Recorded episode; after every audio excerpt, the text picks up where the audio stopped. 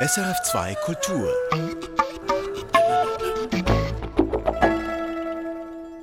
Der einsame Tod. Das tönt grauenhaft und traurig. Der einsame Tod ist jetzt aber Thema im jüngsten Roman der österreichischen Autorin Milena Mischiko-Flaschar. Oben Erde, unten Himmel heißt der Roman. Wir sprechen darüber in etwa zehn Minuten hier in Künste im Gespräch. Im ersten Teil der Sendung geht es jetzt um Hanna Filiger. Das Museum Susch im Unterengadin zeigt die erste große Schau von ihr. Das Museum ist besonders engagiert, starke Künstlerinnen aus der Vergangenheit und Gegenwart zu zeigen. Hanna Filiger ist 1997 gestorben mit gerade mal 45. Alice Henkes war in der Ausstellung in Susch. Amaze Me heißt die Ausstellung Erstaune mich. Und, um es gleich zu sagen, sie ist amazing, erstaunlich, begeisternd, berührend. Und das auf sehr unmittelbare Weise. Hannah Villiger wurde in den 1980er Jahren mit ihren fotografischen Körpererkundungen bekannt. Ihre Aufnahmen erzeugen eine geradezu körperliche Präsenz. Wir sind immer so ganz nahe am, an der Haut, am Körper, so teilweise auch unangenehm nahe. Sagt Kuratorin Jasmin Afschar und verweist auf Aufnahmen, die die Achselhöhlen der Künstlerin zeigen. Da riecht man quasi den Schweiß, so nah dran sind wir. Hanna Villiger hat die Aufnahmen ihres Körpers, einzelner Körperpartien, vergrößert, verfremdet zu Assemblagen angeordnet. Die Ausstellung, die Jasmin Afshar und Madeleine Schuppli eingerichtet haben, zeigt einige dieser Arbeiten, vollzieht aber auch den Lebensweg der Künstlerin nach. Hanna Villiger, die 1951 im Kanton Zug geboren wurde, begann mit plastischen Werken. Sie studierte Bildhauerei in Luzern. Später kommt dann der Moment, wo sie dann auch Objekte selbst fotografiert, zum Beispiel so ein Plexiglas-Objekt, das so eine äh, Spirale am Boden darstellt und von dem macht sie dann eine Fotografie in der Ateliersituation und stellt dann fest, dass sie die Fotografie vom Objekt interessanter findet als das Objekt selbst. Hanna Villiger hat bereits früh Erfolg. Direkt nach dem Studium erhält sie ein Stipendium in Rom. Sie knüpft Kontakt zu anderen Stipendiaten, aber auch zur lokalen Kunstszene. Und sie entwickelt Arbeitsweisen und Rituale, die sie beibehalten wird. Wir sehen zum Beispiel schon ganz früh in, in äh, Rom, am Istituto Svizzero, beginnt sie regelmäßig so Ateliersituationen zu fotografieren und äh, man merkt irgendwie, dass das wichtig ist und dass es da auch so eine Kontinuität gibt. Auch später wird Hanna Villiger immer wieder ihre Arbeitssituation festhalten. Ein großes Atelier, ein richtiges Studio hat sie nie. Sie arbeitet in einer Ecke ihrer Wohnung. Kunst und Leben, das geht bei ihr auf eine ganz direkte Weise ineinander über.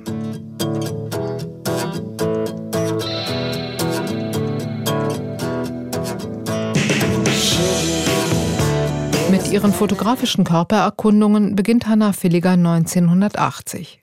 Da liegt sie mit einer Tuberkuloseerkrankung im Spital und experimentiert mit einer Polaroid-Kamera. Aus Neugier und aus der Situation heraus. Dieses beinahe beiläufige, improvisierte, das bleibt ein wesentlicher Teil ihrer Arbeit. Allerdings sind die Polaroids für Hanna Villiger nur eine Art Vorstufe zur eigentlichen Arbeit. Jasmin Afshar. Hanna Villiger stellt ja nicht das Polaroid selbst aus. Sie nutzt es, sie stellt ähm, Vergrößerungen davon her und diese Vergrößerungen sind dann eigentlich die gültigen Werke, die sie ausstellt. Auf Aluplatten aufgezogen ordnet sie die Bilder zu großen Assemblagen an. So entstehen Blöcke zum Beispiel aus den bereits genannten Achselhöhlen oder anderen Körperteilen, die nicht immer klar zu erkennen ist. Man ist nah dran, zu nah manchmal, um noch klar zu sehen.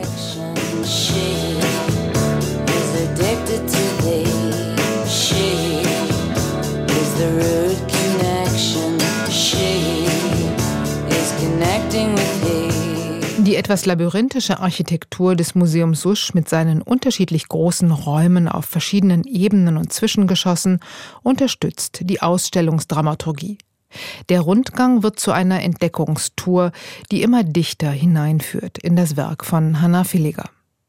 In den frühen Fotoarbeiten, da spürt man noch den lebenslustigen Zeitgeist der 1980er Jahre. Sie fotografiert auch am Anfang vielfach ihre damalige Freundin, Partnerin Susanne Wies. Teilweise wissen wir gar nicht so genau, wer hat jetzt von den beiden Frauen ähm, die Kamera in der Hand. Hanna Villiger wird für Hanna Villiger zum wichtigsten Sujet. Sind Hanna Villigers Bilder Selfies? Jasmin Afscher wägt ab. Also sie sind in dem Sinn Selfies, dass sie selbst Bilder sind. Wenn wir jetzt aber irgendwie Instagram öffnen oder sonst eine Bildersuche machen äh, im Internet, dann ist der aller, aller, allergrößte Teil, Teil von Selfies, die dann auftauchen, äh, Bilder von Menschen, die in die Kamera schauen. Das macht Hannah Villiger nicht. Nie. Sie posiert auch nicht, macht keinen Knutschmund, sucht nicht den ultimativen, schlank und faltenlos Blickwinkel. Sie umkreist ihren Körper, macht ganz viele Aufnahmen und wählt dann daraus aus. Es geht Hannah Villiger nicht darum, gut auszusehen, etwas zu repräsentieren. Es geht vielmehr darum, mit den Mitteln der Fotografie etwas Neues zu schaffen. Das können fast abstrakte Bilder sein, das können wie neue Körper sein, andere Körper. Da passiert eigentlich etwas, wo die Fotografie, die theoretisch etwas repräsentiert, die diesen Realitätsbezug hat, quasi auch wie dann anders verwendet wird oder fast zweckentfremdet wird. Nach und nach wird Hannah Villiger immer radikaler in der Auseinandersetzung mit ihrem Körper und immer experimenteller. Sie verwendet Spiegel, verdoppelt, verzerrt, montiert. Sie nimmt einzelne Details ihres Körpers, setzt sie neu zusammen. Sie arbeite wie eine Chirurgin, sagt Jasmin Afshar, erzeugt kaleidoskopische, manchmal verwirrende Effekte. Wenn wir zum Beispiel drei Hände sehen und wissen, sie hat ja eigentlich nur eine, weil die andere die Polaroid-Kamera hält, dann ist das Rätsel quasi perfekt. Die Arbeiten Hannah Villigers stecken voller Paradoxien. Sie gehen immer vom Körper aus, wirken aber oft abstrakt. Sie entstehen in einer sehr intimen Arbeitssituation und weisen doch weit über die Künstlerin hinaus. Es geht ihr nicht um ihren eigenen Körper, sondern sie denkt von ihrem Körper in ihrer, Arbeit als irgendein Körper. Und das zeigt sehr schön, wie sie arbeitet. Der Körper der Künstlerin wird stellvertretend für den weiblichen Körper an sich abgebildet. Das sehr eigene wird zum Allgemeinen, das persönliche politisch ganz im Geist der späten 70er und frühen 80er. Und Hannah Villiger definiert mit ihren Arbeiten die Rollenverteilung von Künstler und Modell gänzlich neu. Sie löst da ja eigentlich diese Rollen auf. Sie ist gleichzeitig die, die beobachtet und die, die beobachtet wird.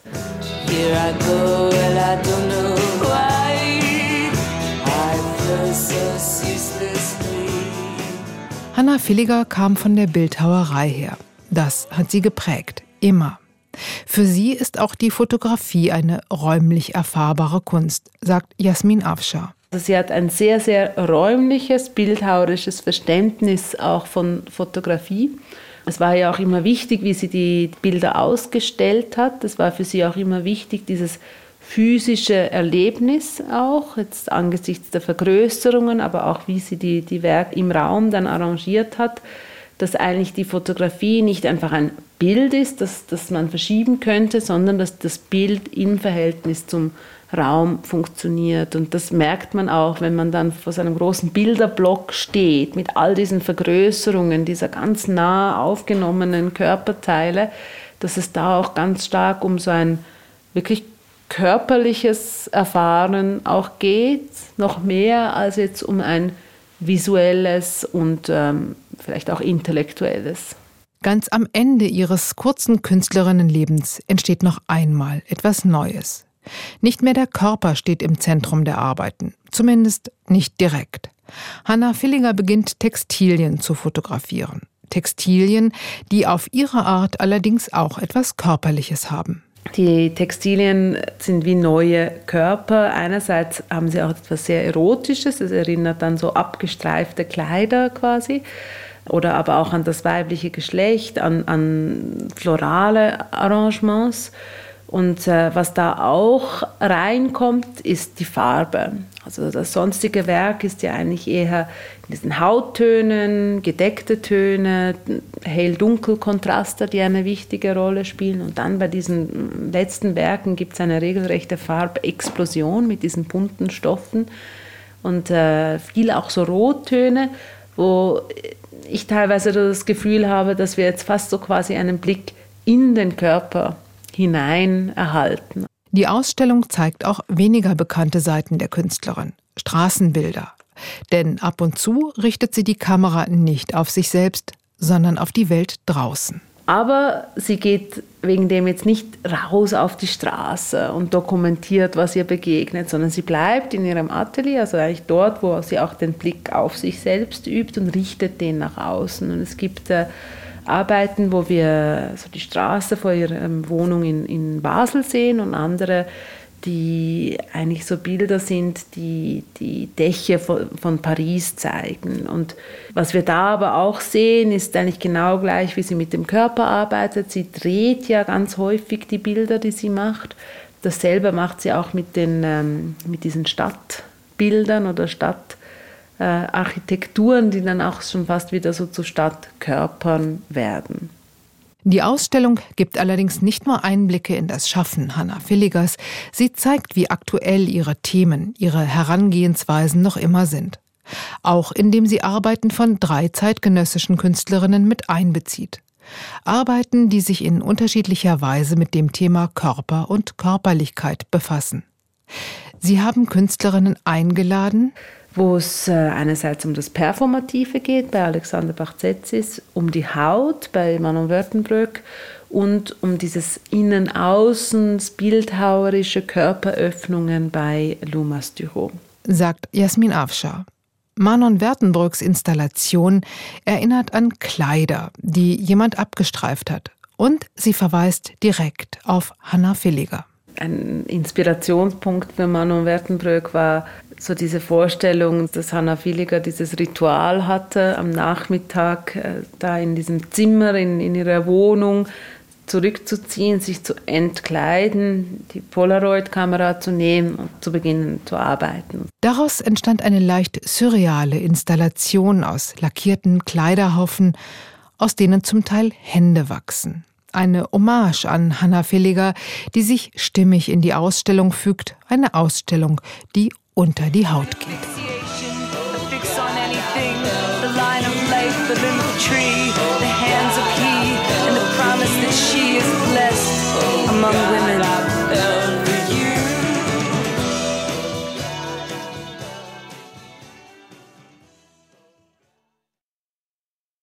Die Ausstellung Amaze Me im Museum Souche ist noch bis zum 2. Juli zu sehen. Donnerstagmorgen, Sie hören die Sendung Künste im Gespräch und im zweiten Teil schauen wir noch auf Oben Erde, unten Himmel. So heißt der neue Roman der österreichischen Autorin Milena Mischiko Flaschar. Darin geht's um den einsamen Tod. SRF Literaturredaktorin Annette König hat die Autorin von Oben Erde, unten Himmel getroffen. Wenn Sie mich jetzt fragen, ob Literatur eine gesellschaftliche Veränderung bewirken kann, das weiß ich nicht, aber sie hat auf jeden Fall eine gesellschaftliche Verantwortung. Und ich glaube, das funktioniert übers Mitgefühl, weil ein Buch erlaubt es dem Leser, sich einzufühlen. Er läuft ein Stück weit die Wege eines anderen und kann dadurch etwas auch für sich begreifen. Und ich glaube, das ist ein Prozess, der nicht nur in ihm dann wirkt, sondern auch von ihm ausstrahlt. Das sagt Milena Michiko Flaschar die erfolgreiche Schriftstellerin aus Österreich. Ihre Bücher handeln unter anderem von Einsamkeit und späten Neuanfängen, erzählen aber im Kern immer auch vom Leben, für das es keine Generalprobe gibt. In ihrem neuen Roman Oben Erde, unten Himmel geht es thematisch um den einsamen Tod. Ein gesellschaftliches Phänomen, für das es in Japan seit den 1980er Jahren sogar einen Namen gibt, Kodokushi. Dieses Wort hat Milena Michiko Flaschar nicht mehr losgelassen. Ich fand das Wort so wahnsinnig konkret und dadurch auch roh. Und es hat sofort eine Geschichte eigentlich in mir in Gang gesetzt. Und zwar in Form von Fragen. Ähm, wenn jemand einsam stirbt in seiner Wohnung, äh, weil er alleinstehend ist und wenn dann aber niemand bemerkt, dass er verstorben ist, dass er, dass er fehlt, dass da eine Lücke ist, dann stellt sich natürlich die Frage, was für ein kontaktarmes Leben muss dieser Mensch geführt haben? Und auf der anderen Seite stellt sich auch die Frage, was ist mit dem Umfeld? Ist es achtsam genug? Schaut es überhaupt auf den Nächsten? Und zum Wort Kodokushi komme, dass es spezielle Reinigungsfirmen gebe, die sich solchen Wohnungen annehmen. Und mir hat vor allem gefallen, wie da japanische Putztrupps damit umgehen, eben mit großer Achtsamkeit. Also es wird nicht reingestürmt in die Bude, sondern es wird wirklich innegehalten vor der Tür. Äh, es wird nochmal gebetet, es wird geklopft, äh, es werden Räucherstäbchen aufgestellt. Dann erst betritt man die Wohnung und man betritt sie nicht nur als einen ja, Ort, sondern äh, tatsächlich als das Zuhause, der Ort, wo der Verstorbene am intimsten er selber war. Solche Ritualisierungen greift Milena Michiko Flaschar in ihrem neuen Roman auf. Oben, Erde, unten Himmel ist die Geschichte einer jungen Frau Mitte 20 mit dem Beziehungsstatus alleinstehend mit Hamster. Als ihr als Kellnerin gekündigt wird, weil sie weder Charme noch einen sexy Hintern besitzt, droht sie gesellschaftlich durchzufallen. Doch dann erhält sie ein ungewöhnliches Angebot. Sie wird Reinigungskraft an Leichenfundorten von Menschen, die einsam gestorben sind. Die Arbeit verlangt viel von ihr ab. Gleichzeitig ist sie auch bereichernd. Beispielsweise lernt Flaschars Hauptfigur Sutsu von ihrem Chef, Herrn Sakai, dass die letzten Dinge der Toten zu ehren sind. Und die Dinge äh, stellen ja auch ähm, so eine Art äh, lebendiges Erinnern dar an diesen Menschen, der sie hinterlassen hat. Aber es sind eigentlich nicht die Dinge an sich, sondern es ist das, was hinter den Dingen steht. Da gibt es die eine Szene, wo Herr Sakai zum Beispiel auf die Schuhe seines Vaters schaut und er sieht die durchgetretenen Sohlen und er weiß ganz genau, sein Vater hatte Durchhaltevermögen, hat sich angestrengt bis zuletzt. Und das sieht er. Er sieht die Anstrengung in den Schuhen. Und in dem Moment sind es keine Schuhe mehr, sondern ist es was viel Größeres. Diese Erkenntnis, dass Bedeutung hinter den Dingen steckt, hat Flachar von ihrer japanischen Mutter verinnerlicht. Ich kann mich noch erinnern, dass meine Mutter immer uns beigebracht hat, dass Dinge von Bedeutung sind. Das heißt, dass Dinge so eine Art Seele besitzen, dass sie lebendig sind. Das ist zum Beispiel etwas, was im japanischen Denken sehr stark verankert ist. Milena Michiko Flachar ist die Tochter einer japanischen Mutter und eines österreichischen Vaters. Die japanische Kultur war in ihrem Elternhaus in St. Pölten präsent. Sie war sehr präsent, allein dadurch, dass äh, meine Mutter mit uns, also mit meinem Bruder und mir, Japanisch gesprochen hat und wir auch äh, alle zwei Jahre nach Japan geflogen sind, um dort meine Großeltern zu besuchen und wir haben dann auch die ganzen Sommermonate dort verbracht. Und äh, insofern haben wir als Kinder schon ganz viel mitbekommen aus Japan. Und nicht nur die Sprache, eigentlich ist es auch ein gewisses Weltbild, könnte man sagen, auch ein offenes Weltbild. Und Flaschar wollte auch gedanklich, schriftstellerisch nach Japan aufbrechen. Ihr Roman Oben Erde, unten Himmel ist das dritte Buch, das in ihrer zweiten Heimat spielt. Japan sei die ideale Kulisse, vor der sie gerne ihre Figuren und Themen ausbreite. Das hat viel mit der Stimmung zu tun, sehr viel auch mit der Atmosphäre, die ich in Japan finde. Ich mag zum Beispiel kleine Räume sehr gerne. Das meine ich jetzt ganz wortwörtlich, aber auch für meine Romane gilt, ich mag kleine Settings gerne mit wenigen Figuren.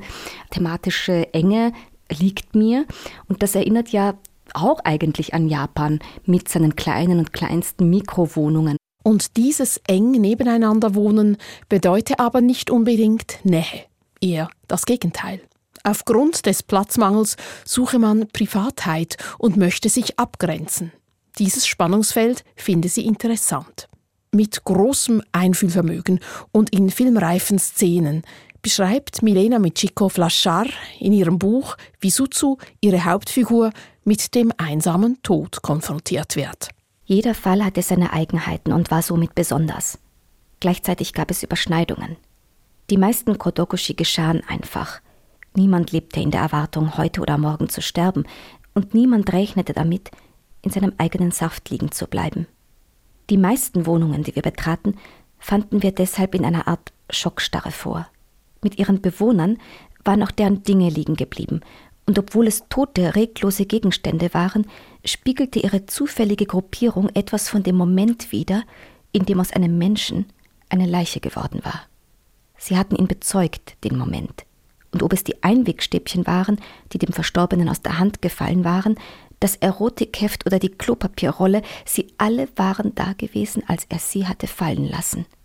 Der Stuhl, von dem er gekippt war, hatte seine Wärme noch sekundenlang in den Raum gestrahlt, ehe er kalt geworden war, und der Kamm, mit dem er sich zuletzt über den Kopf gefahren war, enthielt sämtliche Informationen über das genetische Material, das er von seinen Vätern und Vorvätern geerbt hatte.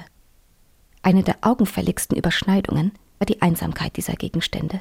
Für die Angehörigen stellten wir sogenannte Erinnerungsboxen zusammen. Neben den Wertsachen, die in ihren Besitz übergingen, bekamen sie zwei, drei Dinge von symbolischem Wert ausgehändigt. Eine Medaille etwa für Leistungen im Schwimmsport 1974, Origami-Kraniche, eine Baseballkappe, Schmuck, bei dem es keine Rolle spielte, ob er echt war oder nicht. Die meisten Angehörigen, auch das war eine Überschneidung, nahmen die Boxen mit einer Mischung aus Rührung und Ehrfurcht entgegen. Selten war man im Streit auseinandergegangen, oft hatte man sich über die Jahre aus den Augen verloren, oder es war schwierig gewesen, zu dem anderen durchzudrängen, und man hatte aufgehört, zu ihm durchdringen zu wollen. Nach dem so und so vielten unbeantworteten Anruf hatte man ihn nicht mehr angerufen. Mitunter wurde die Entgegennahme der Box verweigert. Was soll ich damit? fragte einer. Ist doch nur Zeugs. Womit er gar nicht so falsch lag. Die meisten Sachen waren nur Zeugs. Doch nicht nur der einsame Tod ist Gegenstand von Milena Michiko Flaschars Betrachtungen. Das Motiv der Einsamkeit als solches zieht sich als roter Faden durch den ganzen Roman. Alle Figuren, ob alt oder jung, leiden an der Einsamkeit. Sie ist für die Schriftstellerin symptomatisch für die Gesellschaften, die uns durch Überalterung vor demografische Herausforderungen stellen doch auch Gründe wie Social Distancing und neue Formen der Kommunikation würden die Einsamkeit verstärken, meint Milena Michiko-Flaschar. Mir fällt jetzt zum Beispiel meine Hauptfigur ein, die sich mit ihrer Mutter eigentlich nur noch über Emojis unterhält, äh, die an die Stelle von Wörtern getreten sind. Also es ist eine Art Pseudokommunikation auch. Und so paradox es ist, äh, wir hängen zwar wahnsinnig viel und äh, ja intensiv an unseren Handys, aber mir kommt manchmal vor, wir reden weniger miteinander. Also es ist irgendwie so eine Schere, die da auseinandergeht. Und es ist ja auch ein wahnsinniger Druck da in dieser Kommunikation. Also es geht sehr viel ums perfekte Selbstbild, das man nach außen transportiert. Ähm, es geht um Likes, es geht um Followers, es geht um Friends. Und wer damit nicht aufwarten kann, bleibt außen vor. Und auch Ghosting sei in diesem Kontext zu erwähnen das Wegwischen von Menschen auf Social Media, wenn man keine Lust mehr auf sie hat. Bei der Hauptfigur ist es ja zum Beispiel so, die ist sehr spröde äh, und ihr fällt es erstens schwer, Beziehungen aufzubauen und dann auch zu halten. Äh, und auf der anderen Seite findet sie es auch ganz einfach lästig, das sagt sie auch am Anfang. Also sie äh, findet diese ganzen Verstrickungen, die Missverständnisse, also alles, was eben auch so dazugehört zu Beziehungen, empfindet sie als, als Last und alleine so erscheint es ihr zumindest, äh, fällt es ihr leichter durchs Leben zu gehen. Was im Falle von Suzu ein Trugschluss ist. Ich wollte eigentlich diese Figur, der Suzu, die Hauptfigur, beschreiben in all ihrer Hilflosigkeit, in ihrer Unsicherheit auch und äh, ihren Weg beschreiben, wie sie über den Umweg, also über den Tod sozusagen, wieder zurück äh, ins Leben findet. Dieses Zyklische findet sich auch im Aufbau des Romans. Die Handlung erstreckt sich über ein ganzes Jahr. Da ist der Frühling, dann kommt der Sommer, auf den Sommer folgt der Herbst, dann kommt der Winter und dann kommt noch einmal der Frühling. Das heißt, in dieser ganzen Endlichkeit äh, des Todes, äh, um, um die es ja im Buch geht, gibt es aber auch was Unendliches, etwas, was immer weitergeht. Doch wie geht es weiter mit Flaschards literarischen Figuren? Finden sie Wege aus der Einsamkeit? Ja, meint Milena Michiko Flaschar in ihrem Roman. Beispielsweise Suzu wird durch ihren Job in eine neue Gemeinschaft aufgenommen. Da erfährt sie Anteilnahme und lernt, dass man Beziehungen und Freundschaften pflegen muss, um sie am Leben zu erhalten. Auch, dass Gemeinschaft glücklicher macht als Einzelgängertum. Aber Engagement ist mit Zeit verbunden, die man aufwenden muss. Und das ist der wunde Punkt der japanischen Leistungsgesellschaft. In Japan hat man das erkannt und auf politischer Ebene Maßnahmen ergriffen. Auch in Japan gibt es jetzt seit neuestem einen Minister für Einsamkeit und zwar eben auch ausgelöst durch die Corona-Pandemie und man hat sich da Großbritannien zum Vorbild genommen und äh, ja, dieser Minister arbeitet dann eng mit dem Gesundheitsministerium zusammen. Es geht jetzt nicht nur um reine Einsamkeitsthemen, es geht auch um Landflucht beispielsweise. Es geht darum, dass die Gesellschaft immer älter wird und die Älteren immer einsamer werden und äh, vor allem leider in Japan geht es um die doch steigende oder gestiegene Suizidrate und gerade bei Frauen, was eher ungewöhnlich war bislang. Milena Michiko Flaschar schreibt empathisch. Sie bewegt sich ganz nahe an ihren Figuren, indem sie, wie sie denkt, fühlt und in ihren Schuhen läuft. Entsteht die Geschichte, die mehrere Lebensläufe auf den Punkt bringt und das Wesen der Figuren einzufangen versteht.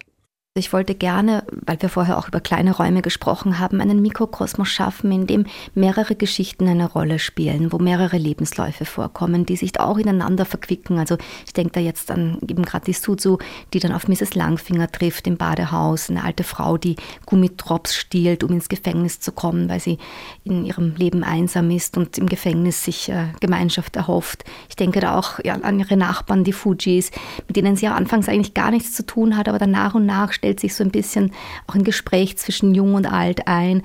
Und das abzubilden sei ja ganz wichtig gewesen. Schreiben ist für Milena Michiko Flaschar ein intuitiver Prozess. Ob Literatur überhaupt die Gesellschaft verändern könne, wisse sie nicht. Aber Literatur habe eine gesellschaftliche Verantwortung. Und diese funktioniere über das Mitgefühl. An diesem Leitspruch wird Milena Michiko Flaschar weiterhin festhalten. Und auf die Frage, ob ihr nächster Roman wieder in Japan spielt, kommt wie aus der Pistole geschossen. Ja, ich glaube, ich bleibe noch ein Weilchen dort in Japan. Oben Erde, unten Himmel, so heißt der aktuelle Roman von Milena Michiko Flaschar. Erschienen ist er beim Wagenbach Verlag. Das war's von Künste im Gespräch. Haben Sie noch ein Feedback zur Sendung? Dann gerne per Mail an studio.srf2kultur.ch. Erfahren Sie mehr über unsere Sendungen auf unserer Homepage srf.ch-kultur.